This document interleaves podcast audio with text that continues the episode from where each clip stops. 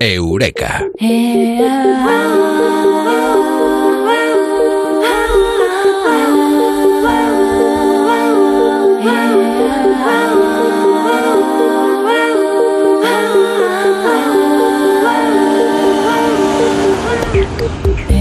Apuntad bien este nombre, todos sabemos eh, lo que es o lo que significa decir esto es eh, cháchara. Bueno, pues la cháchara es en buena palabra salud mental, salud mental que hoy está en su Día Internacional.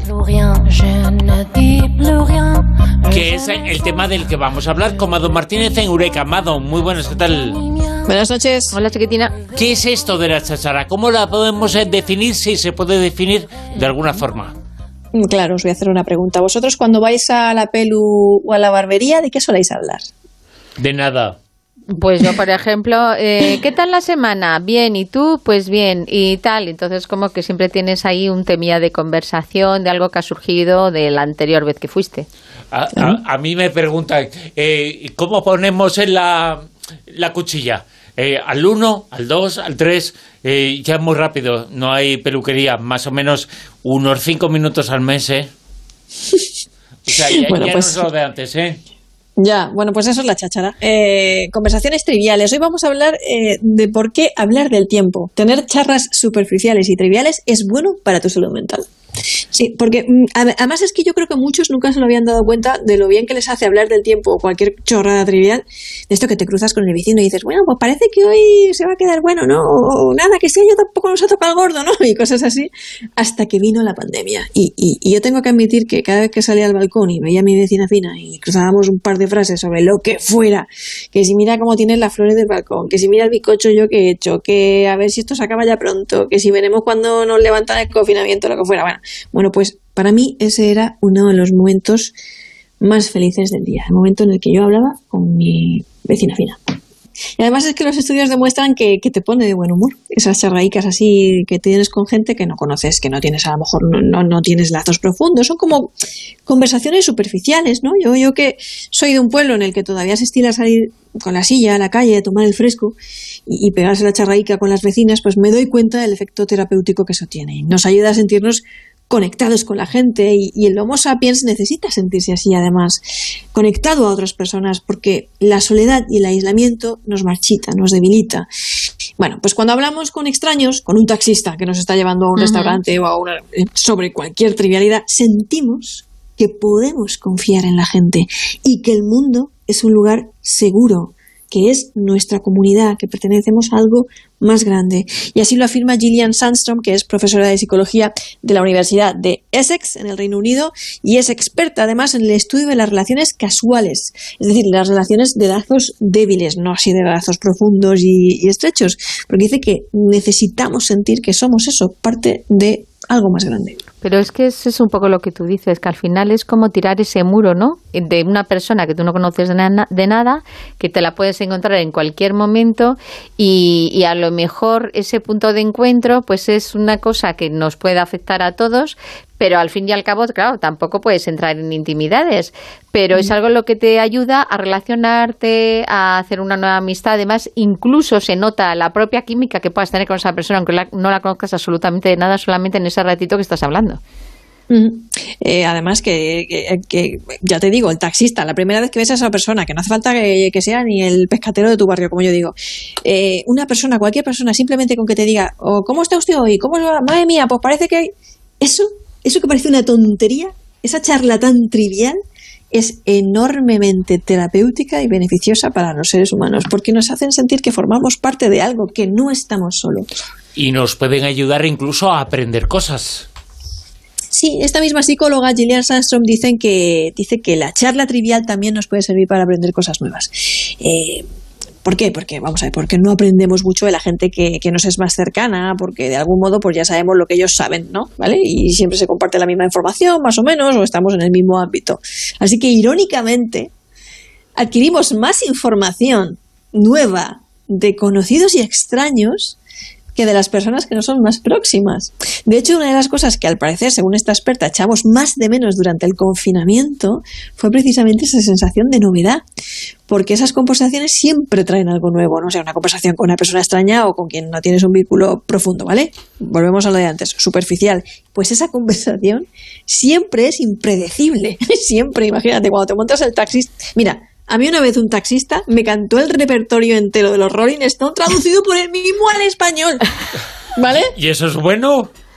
Yo- no sé, yo lo aguanté estoicamente. Traducido O sea, al decía- español. yo Lo decía, cantó en español. Oye. Y lo, y lo feliz que se quedó el señor. Sí, sí, traducidas todas las canciones de los Rolling Stones, él había hecho una versión al español. Y el tío es que le encantaban los Rolling Stones, era una cosa que contó los conciertos que había estado. Y me cantó, que me las cantó él, él, mientras conducía, ¿vale?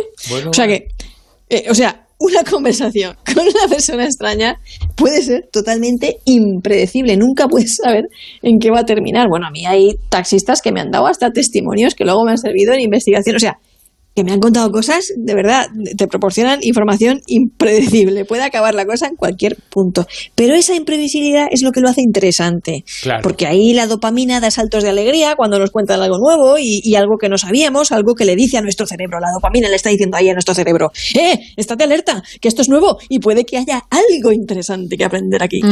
La Claro. confianza del desconocido, el desconocido a veces eh, nos cuenta cosas o nosotros contamos algo al desconocido porque el hecho de que pensemos que no nos puede juzgar hace que seamos más libres para contar cosas, contar cosas en nosotros y recibir cosas nosotros.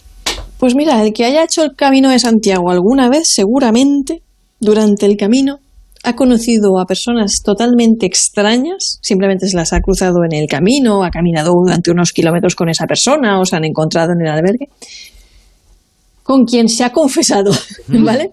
Con quien se ha llegado a confesar, porque yo eso lo he vivido en el camino de Santiago.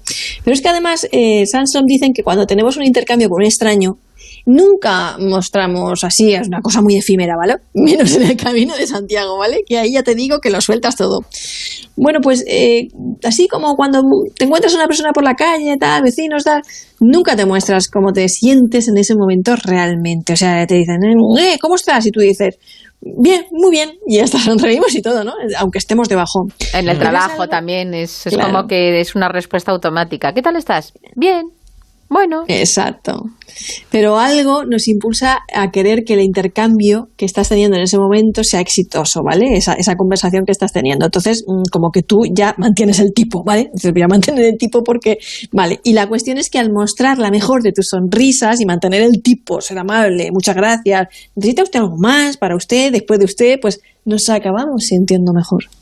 ¿Y hay diferencias entre la cháchara de una cultura a otra?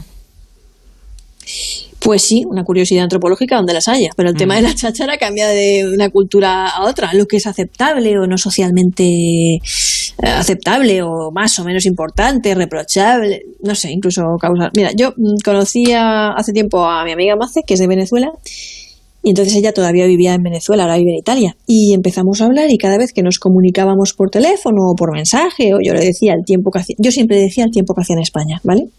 Además es que como, pues mira, pues hoy hace calor, pues hoy hace viento, pues hoy está nublado, pues hoy, qué frío, qué calor, ¿sabes?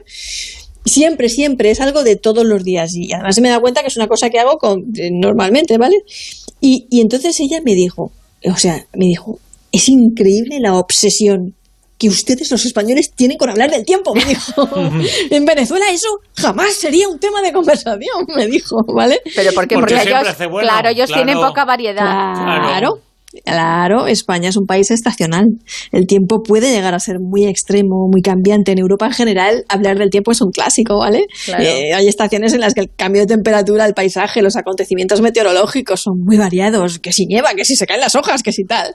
¿No? Entonces, mm, eh, ese es el tema. Que a mí me gustaría que la gente que nos está escuchando en La Rosa de los Vientos, nuestros oyentes, que yo sé que nos escuchan de muchísimos lugares del mundo, nos dijeran. ¿Cuál es la cháchara mientras esperáis el autobús en otros países? O sea, si vosotros no habláis de tiempo, ¿de qué habláis? No sé, ¿dónde, ¿desde dónde nos escuchan y, y- y de qué hablan ellos? Eh, la cháchara es buena, es buena además para la salud mental, para que nos encontremos mejor. En Eureka, como Don Martínez, hemos hablado de eso, de la cháchara y de la positividad que puede tener para la salud mental. Mado, muchas gracias. Un abrazo grande. Otro.